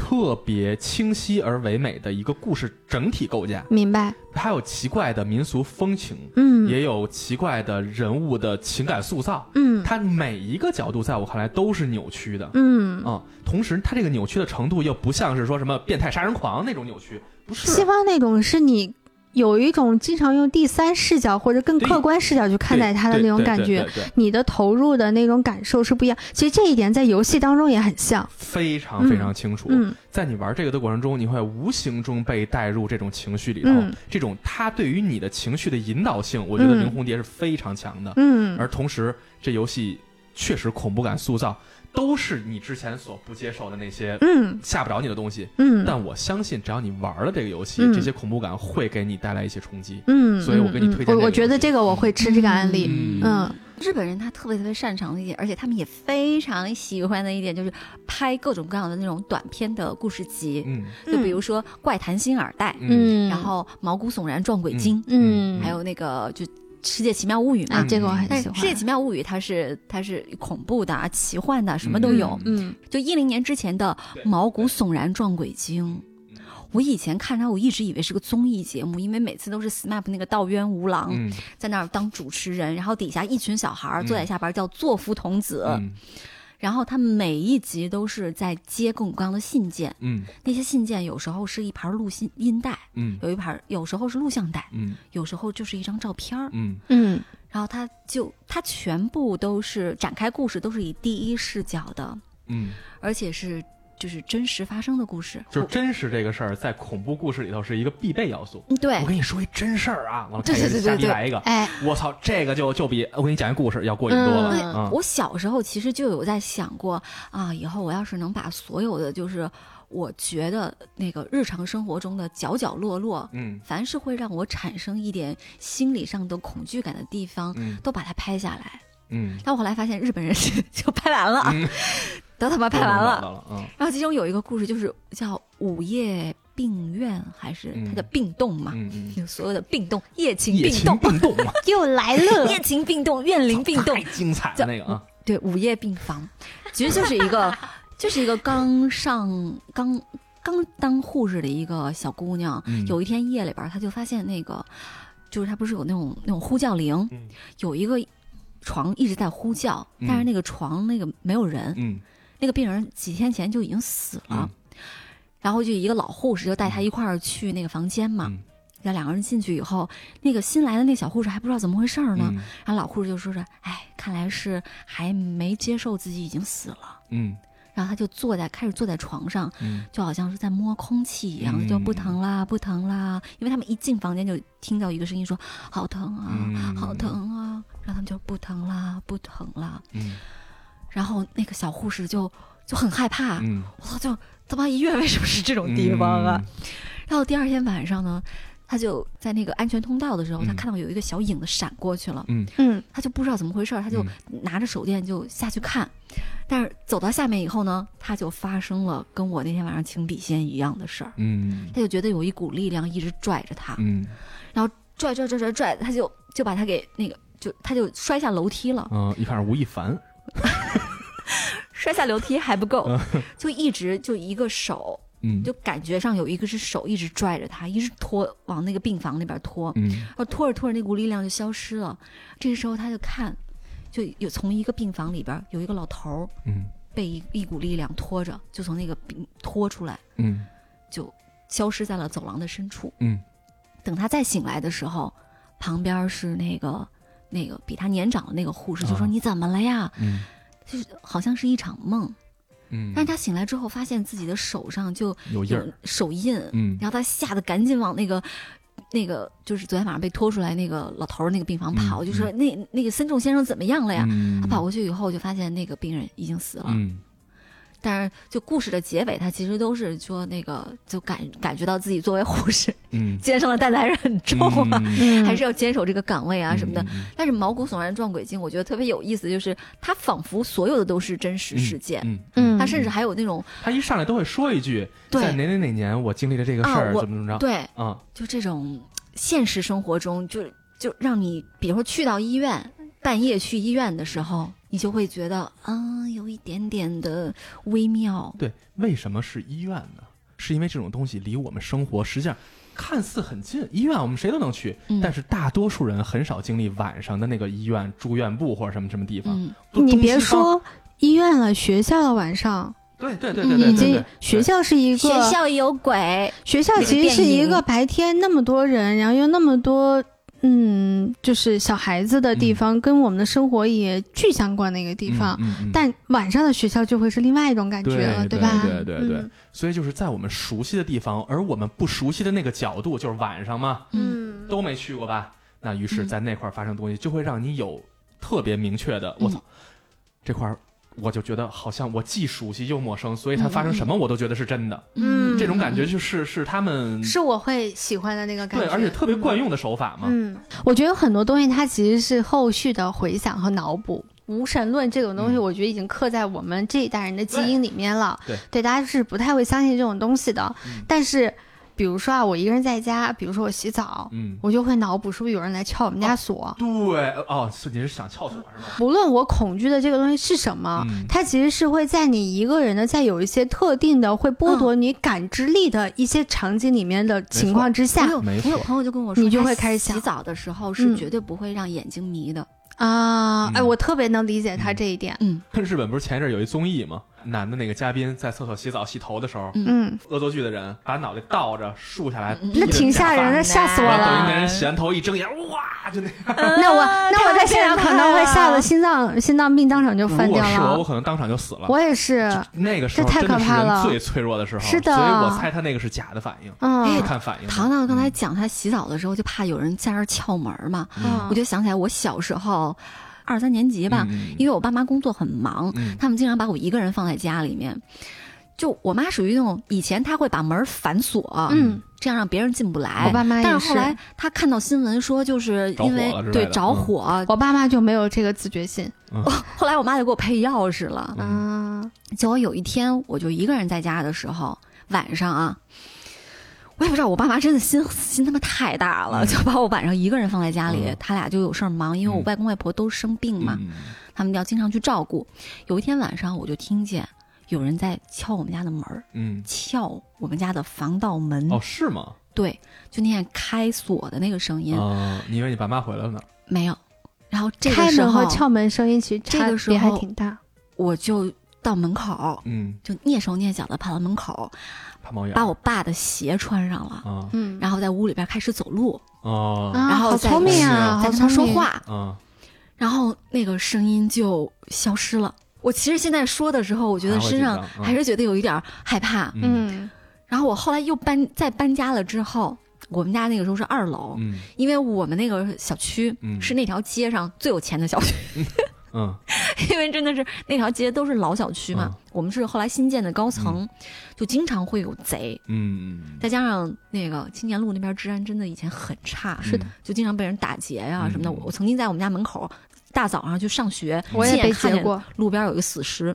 我家二楼，嗯然后它是有伸出去的一圈防盗网，嗯但是那防盗网是为了防止贼往上爬吧，嗯但是他能扒着上来那儿成了贼的一个平走路的平台了。嗯嗯有一天夜里，我就看见我的窗户外面，嗯，因为我经常熬夜嘛，排人。不就有一个人影儿？哎，我很怕这种东西。哦，这个太可怕了。我跟你说，小的时候看有一个科学杂志叫《小哥白尼》，哎，我也看过。然后《小哥白尼》里面登过一个，我忘了是漫画还是文字版的了，反正就是他说，就是有一种就是人虫混合的一个怪物。嗯然后它会爬满你的房间，把小孩带走，就爬满，就爬到你的窗户外头，然后嗯把每个小孩抓走。嗯这个故事我印象很深刻。嗯然后从此以后我就很担心门口就是窗外户外面趴人，嗯嗯啊，所以你看，其实嗯你怕的其实是危险。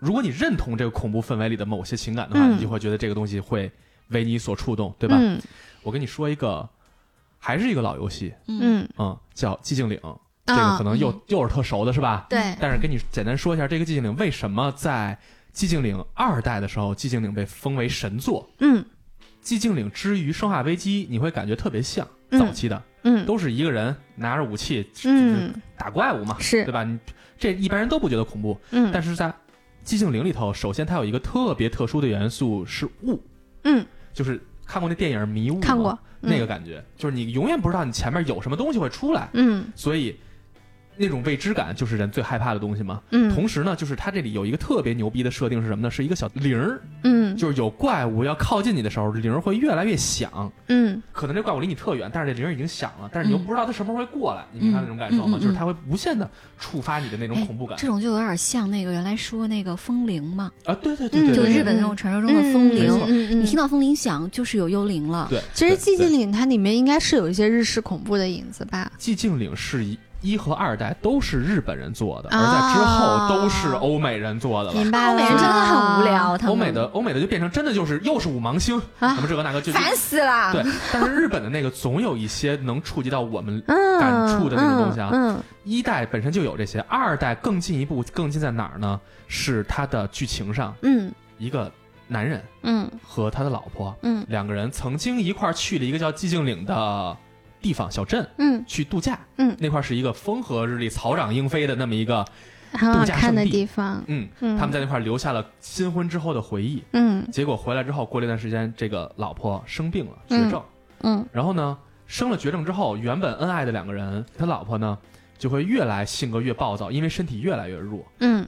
但是长时间生病就会让这个人整个脾气就会越来越烦，因为病痛造成这个人的精神崩溃嘛。嗯这个我觉得多少是咱们都能理解的。对，但是因为你的病痛造成了这个男主，他也就是她的丈夫，逐渐意识到，就是现在是不是我怎么生活过得这么苦呢？嗯为什么我我老婆只能这么对我呢？嗯曾经因为婚姻带给我甜蜜幸福的东西，全部变成负面了。嗯，结果这男的逐渐产生了，要不然我杀死他比较好的想法。就是一了百了啊你这么活着也是受罪，我把你弄死，你就安心的去了，就是你也不用受罪了，咱们都解脱。嗯所以直到有一天，他把他老婆亲手杀死了，但是不是说嘎嘎大刀割啊，就反正是医疗手段嗯死掉了。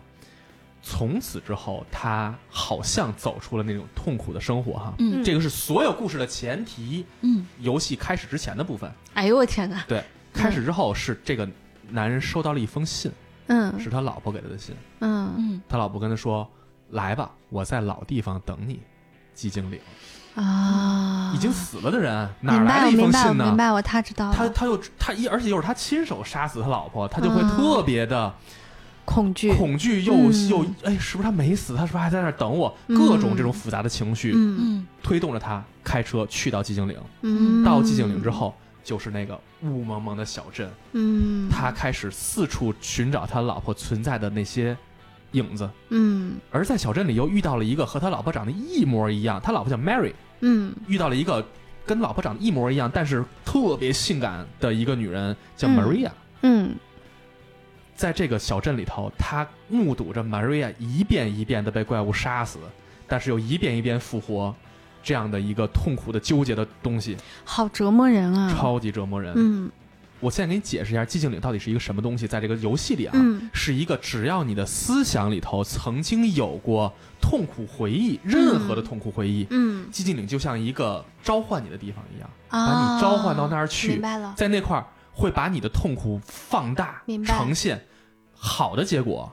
比如这个男主的好结局啊，嗯就是解决了脑子里所有对于老婆的这些愧疚，嗯各种情绪，就像治了一场病一样，离开寂静岭。嗯，坏的沉沦在寂静岭，永远在哎这块儿消失。这不就是这不就是《青蛇二》里面的修罗城的那个感觉吗？对，修罗城感觉是一个，它重点不在于恐怖感和嗯诡异感的嗯塑造，嗯嗯嗯但是那里你想想，它塑造的是，上回咱之前聊过，说有那个丧尸护士，嗯。二代里也有丧尸护士，嗯。为什么丧尸护士一定要那么性感，那么那么暴露？嗯。为什么呢？为什么叫那个巨大的怪物，那个三角头有一个特别可怕的怪物，嗯。永远在性性虐待这个丧尸护士呢，嗯。都是怪物，他还要性虐待他，为什么这样呢？是因为他在他老婆住院的时候，他缺少了一切男人需要有的那个基本的那个性生活。啊他在医院里看到那么多穿着很很很很漂亮的护士，嗯，他这是男人身体本明白能的一些反应，所以嗯他会在寂静岭的世界里把它影射成丧尸护士。哦，对，哎，这个点很棒，对啊，寂静岭里头所有你能见到的各种各样，他就是我们作为嗯玩家看到的怪物，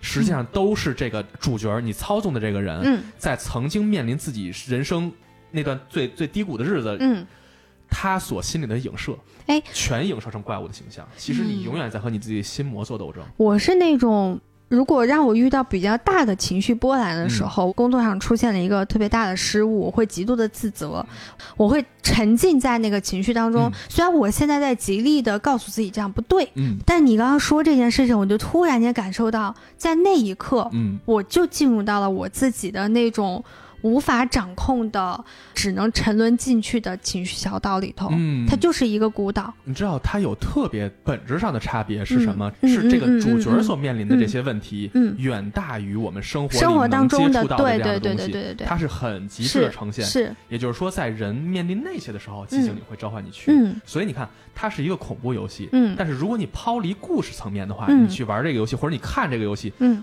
糖糖，我想必你会根本感觉不到害怕，就是它嗯。莫名其妙，就是嗯。不过就是一帮流着血的怪物嘛，这他妈嗯有什么可怕？而且那嗯。画面都成那样了，嗯。对吧？但是当你去跟着这剧情一点一点，其实是玩家在探索这个角色的内心，嗯。逐渐走进他的心里，你就像个心理医生一样。嗯。那种感受，当你在接触这些之后，你再去看外化的那些恐怖的时候，你才能知道这个东西是有真正扎到我是心上是的，是对的，，所以嗯这个真的，它可能现在已经画面很过时了。嗯，想，但是我相信你玩了之后，你会有不一样的感受，云通关也可以有同样的感受吗？绝对可以。我觉得通过这个呢，让我有了一个新的感受是，如果你想 get 到这个恐惧，嗯，你得先理解它是从哪儿来的。说太对了。除了我一开始说我对恐惧这个东西是很模糊的以外，嗯很大程度上是源于我并不清楚这些东西嗯它的来源是、是哪里。嗯，所以我找不到去体会它恐怖的那个连接点。寂静岭的恐惧，嗯我觉得是对于人性的剖析的恐惧。嗯。就是你越了解这个这个角色的人性之后，你会觉得这个故事越恐越恐怖。嗯。对，而且他所施加的手段，刚才迷雾、嗯，这个铃儿，嗯。包括他这个游戏的音乐，伴随那个配乐，很多都是那种金属系打击的声音，嗯。哐哐哐哐，嗯，那种它其感觉是能增强你的心理紧张感的呢。你的焦躁感，它用各种元素把这个人的恐惧感给你调动起来。嗯，所以在当时那个时代，我不知道现在再玩是不是我的感受都会没有那么强了啊。嗯但在当时那个年代，我玩这个游戏的过程中，我操，特别不舒服，嗯，但是又特别过瘾。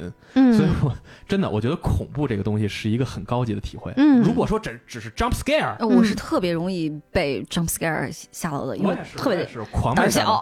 对，嗯 但是这种东西给我的那个感受就是，这就是套路嘛。嗯，它那个东西是是只有那一瞬间对给你有一点刺激，在这一瞬间过后什么都没有对了。，就是后劲儿的感觉才是恐怖啥都的高级。对我其实是很想要那种后劲儿很足的那种东西，一直想要这样子的哎东，西。其实我蛮、嗯蛮推荐他看《闪灵》的，嗯其实就是《闪灵》这个东，闪灵闪灵》的这个作品非常奇妙，就嗯在于我在看它的时候啊，我并不觉得恐怖，嗯，但它后劲儿很足但是是吗？那天夜里嗯我我就开始做噩梦了，啊，然后我梦里面就出现那个电梯，嗯，然后那个血水就向我涌来，啊，真假的？啊啊，对，然后我就在想，就是他是不是，他是不是有一种那种，就是能从你的心理深处给你去种一些恐怖的、呃恐惧的那种种子，嗯，就是表面上虽然看不出来什么，但是它能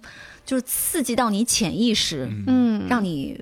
就是接受到那个恐怖的信息，然后它会转化成你的梦境。因为《闪灵》嗯在我看来，它其实并不是一个传统意义的恐怖，它其实更嗯惊更像惊悚了它。是一个心理惊悚片儿。嗯啊，就我我看了它很多片段，让我觉得它没有那么恐怖。之后嗯我就一直对于这个非常鼎鼎大名的作品一直没有但是你不能看下去看片段，这个片子你绝对不能看片段实际嗯感受是你看完整哎，是不是是不是看完之后，你把那个你把电视关上之后，你坐在那儿，就是有一种半天你不想起来，就反正我就是怪，坐那儿哎对，哦，就没有办法怪，一时之间没有办法从这个东西抽离出去。对，斯坦利·库布里克嗯。他拍的一个惊悚嗯。心理惊悚片，嗯。它的质量绝对不是，绝对不是小丑回魂嗯。这些能够比拟的。嗯。嗯。嗯，因为我们有一个恐怖小群，哎是。一个品味极佳的一个阿迅，啊，确实，一个设计师，嗯。然后他就跟我们在那儿聊那个日本的各种恐怖片，什么嗯。轮回啊，嗯。什么那些，然后他有说推荐大家去看桂志红的鞋，嗯。嗯然后今天一说，谷歌也看过啊。就这个片子，当时非常吸引我的，其实它那个封面嗯。嗯，就是一个女人，全是字裸体的女人嗯，全身都是写的是经文。嗯。我们当时看那个浑身她浑身写满经文的那个画面的时候，立刻就想到的是，其实是日本的一个怪谈故事。嗯。五耳方一，嗯。嗯，香港人特别会写那种又市井，嗯。然后又又很奇情，嗯。嗯就那种故事。嗯其实他们的风格，嗯，对、嗯。他们的风格是跟那个日式啊什么的完全不一样。的对，包括泰国那些也不很不一样。嗯鞋那个故事其实就是一个身体非常虚弱的一个少奶奶，嗯嗯。在在民国时期啊，嗯。那个少奶奶他们家入赘了一个男的，嗯，小白脸嘛，对小白脸儿，嗯。然后那小白脸儿呢在家里边就是作威作福，嗯。然后就各种那个虐打、嗯。虐打他们家的女仆啊嗯。什么的，对媳妇儿也特别差。嗯。然后有一次，就是有一个那个卖货郎就嗯来他们家了，就给那个少奶奶卖东西嘛。嗯。然后那少奶奶就说，那个买了他的东西以后，说你帮我送封信嗯。去哪哪哪儿，然后就走了。走了之后呢，那个过了几天，就有一个姓梁的一个女子来投奔他，嗯。就说当年你救过我对对对你你对我们家有恩，嗯。那我现在要报答你。嗯。然后就做了他的女仆了，嗯。因为他们家前任女仆刚被那个就小白脸赶走，嗯。结果啊，到了他们家以后，那个小白脸就开始就接着虐打那个姓梁的姑娘啊，嗯。新的那个女仆，嗯。然后还当着自己媳妇儿面儿跟她啪啪啪。嗯。有一大雨的夜里，嗯就是好像是那个镯子吗？还是什么的？掉水缸里了，嗯嗯嗯。那个姓梁的女的顺势就把那个小白脸儿给弄到水缸里边儿，把他给淹死了。淹死之后，这俩女的就一块儿把他弃尸荒野，就扔到河里了。嗯。后来又他媳妇儿就因为也是干了就杀人的事儿，嗯。就觉得心里有点虚。嗯。有一段时间他们就说那个河里边有臭味儿，嗯，村里的人就把整个小湖抽干了，了，嗯。发现底下是一个猪的尸体，嗯就没有她老公的尸体。这女的就吓疯了，我操，这男的他哪儿去了呀？嗯我亲手扔进去的，对，嗯。结果这男的就变成鬼，嗯。就来找这女的，嗯，就把她那个少奶奶活活吓死了。少奶奶本身身体就弱，嗯，完了她变成鬼，成天来骚扰她，这少奶奶扛不住了，少奶奶就吐血身亡。紧接着你就发现这个故事发生了反转，转，嗯就这个男的他其实没死，嗯。嗯。他是跟那个姓梁的那个女的，俩人是姘头，嗯，嗯。一起串通着要把这个少奶奶弄死，然后把继她承家业，对 把他们家产嗯。就归自己了。嗯。接着这俩人还没快活几天呢，嗯。就发现他们一直在被那个死去的那个少奶奶的鬼魂纠缠，嗯，嗯。因为那真个回来了，对嗯，这真鬼来了啊！嗯 因为那个时候少奶奶她的那个尸身要送回乡下嘛，嗯所以就暂时停在亦庄。大家看僵尸片都知道亦庄什么地儿，就是暂时停尸的地方。对，然后他们就说是我操，这这会不会他跟我一样装鬼啊？嗯然后就去亦庄把那个棺材打开，一打开发现尸体确实在里面。嗯嗯回到家里面呢，又有那个女鬼来纠缠他，他又寻思我操，这他妈是真的了吧？然后当天晚上回去，那女鬼好像就把小白脸儿嗯吓得就是从楼上下下去摔死了，嗯摔死在假山上了。然后这个姓梁的女的整个人就疯了，嗯我操，怎么办呀？我说我操，夜不能寐，就嗯整个人快要精神崩溃了。他就找了一个老太太来，就是帮他做法驱邪。嗯这个老太太就跟他说：“那我帮你浑身就是给你身上写满经文，嗯，然后还打他呀什么的，就是要那个把那个鬼打走啊什么的。然后那个片子里边是有大概长达七分钟的一段裸舞，嗯然后一边写疯了，那对嗯特别怪异，嗯就一边给他身上写经文，他一边跳舞。拧拧来拧去，跟一只大虫子一样。对，嗯嗯但是故事的最后其实是那个陈家的那个少奶奶，她其实有一个双胞胎的妹妹，嗯她这里边没有鬼。嗯啊，她当初卖货郎送信嘛，嗯，那封信其实就是送给他的妹妹的，嗯明白，就是说我在这边姐姐在这边受苦呢，你能来救救我呀、什么的。等妹妹接到信赶回来的时候，发现姐姐已经死了，嗯。啊，然后她就开始向这个两个人复仇。嗯。明白了，就所以这个故事它是没有鬼，嗯，但是让你觉得很恐怖，嗯。而且它里面它的名字这个邪用的太好哦，了，我还挺喜欢这个没有故事的。鬼，但它就是邪。喜欢，嗯。而且它就是中间可能最感觉最难受的一个画面就是他？对，因为他的那个耳朵上也是没有写经文的，嗯他就直接把那个耳朵给扯开了。嗯。嗯，嗯。嗯。这个香港从七八十年代开始，一直我觉得可以到九十年代吧，嗯。包括僵尸片在内，嗯。这一类影片，嗯，它有一个像刚才小山说的，有一个专门属于香港的一个氛围。嗯。嗯。对好多人来说，你知道，我甚至于听过有些人说，哎，我觉得《大话西游》特恐怖，哎，我也听过这样的说法，其实它里面是有一些恐恐怖的感东西的。东西呢弄得很诡异。对，就是它的灯光造景，你看它很粗糙的造景，但是哎我看到牛魔王就有点害怕。啊 是吧？就是它各种，包括看那个青蛇里头啊，也有这是是是是。是是，就是它对于恐怖氛围的塑造，已经形成了一套完全港片化的嗯恐怖塑造方式。嗯嗯而这套方式，至于我来说啊，又是至于我来说，是万用万灵的嗯啊、就是它放在这个场景下，用这样的一个一个呈现方式，就是诡异的氛围。嗯，对呀你去回想那个《大话西游》里头那个天的颜色，嗯红和蓝两道光嗯打在天上。嗯搁现在来说，你见过哪个剧组敢这么做？嗯这是属于那代香港人他们在电影工业创造当中独有的一个风格。不知道你们有没有看过那个三更系列？嗯嗯，三更之回家。嗯他三更第一部、嗯那个《三更之回家》是嗯陈果拍的嘛？嗯他第二部也是三部片子，嗯第二部是《三更之饺子》。嗯，你们看过饺子那个故事吗？没有。看过，你们你们会觉得有不适感吗？会。饺子那个故事，它其实讲的是那个一个香港曾经红极一时的一个女演员，嗯她嫁给了富商，嗯但是年老珠黄之后呢，色衰而爱弛嘛，嗯那个富商就在外边儿有了小情儿，嗯。嗯。然后这个女的就心里边特别不爽，就听说那个民间有一个偏方，她听说的那个女的就是能够帮你挽回啊。丈夫的心，嗯。嗯然后她就去找那个女的了。嗯。那女的就说：“那我的这个就是饺子，嗯。你要吃我煮的这个饺子，嗯。你吃完之后，慢慢的你就会看到效果了。嗯。第一次吃的就觉得嗯有点恶心，就嗯。味道很腥，嗯。特别怪。就她去吃了几次，她又发现她老公确实对她感兴趣了。嗯。有也有人说她身上就散发出来一种奇怪的，你给可以说是费洛蒙吧，嗯嗯嗯就是让她变得倍儿有魅力。非常有魅力。嗯。后来呢，她就有点走火入魔了。嗯。她就说：“那个我我想吃点儿就是更带劲儿的，嗯。更药效更猛的。嗯。结果媚姨就说：“嗯，行，嗯。给你想办法吧。”嗯。她中间还穿插，就媚姨经常去医院。嗯啊她有一次，媚姨就跟他说：“这个特别猛，嗯嗯，是那个一个小姑娘，十六、十五六岁，十六七岁，一个哦这么大了小姑娘嗯 生下来的。哦，然后她吃完了以后呢，就觉得说他是刚五个月，然后是他们那个就刚就是刚长出小手小脚，最就极品的，就很难受就。他们那里面的精品。嗯嗯嗯哎，好难受啊！这种描述方式。对对对。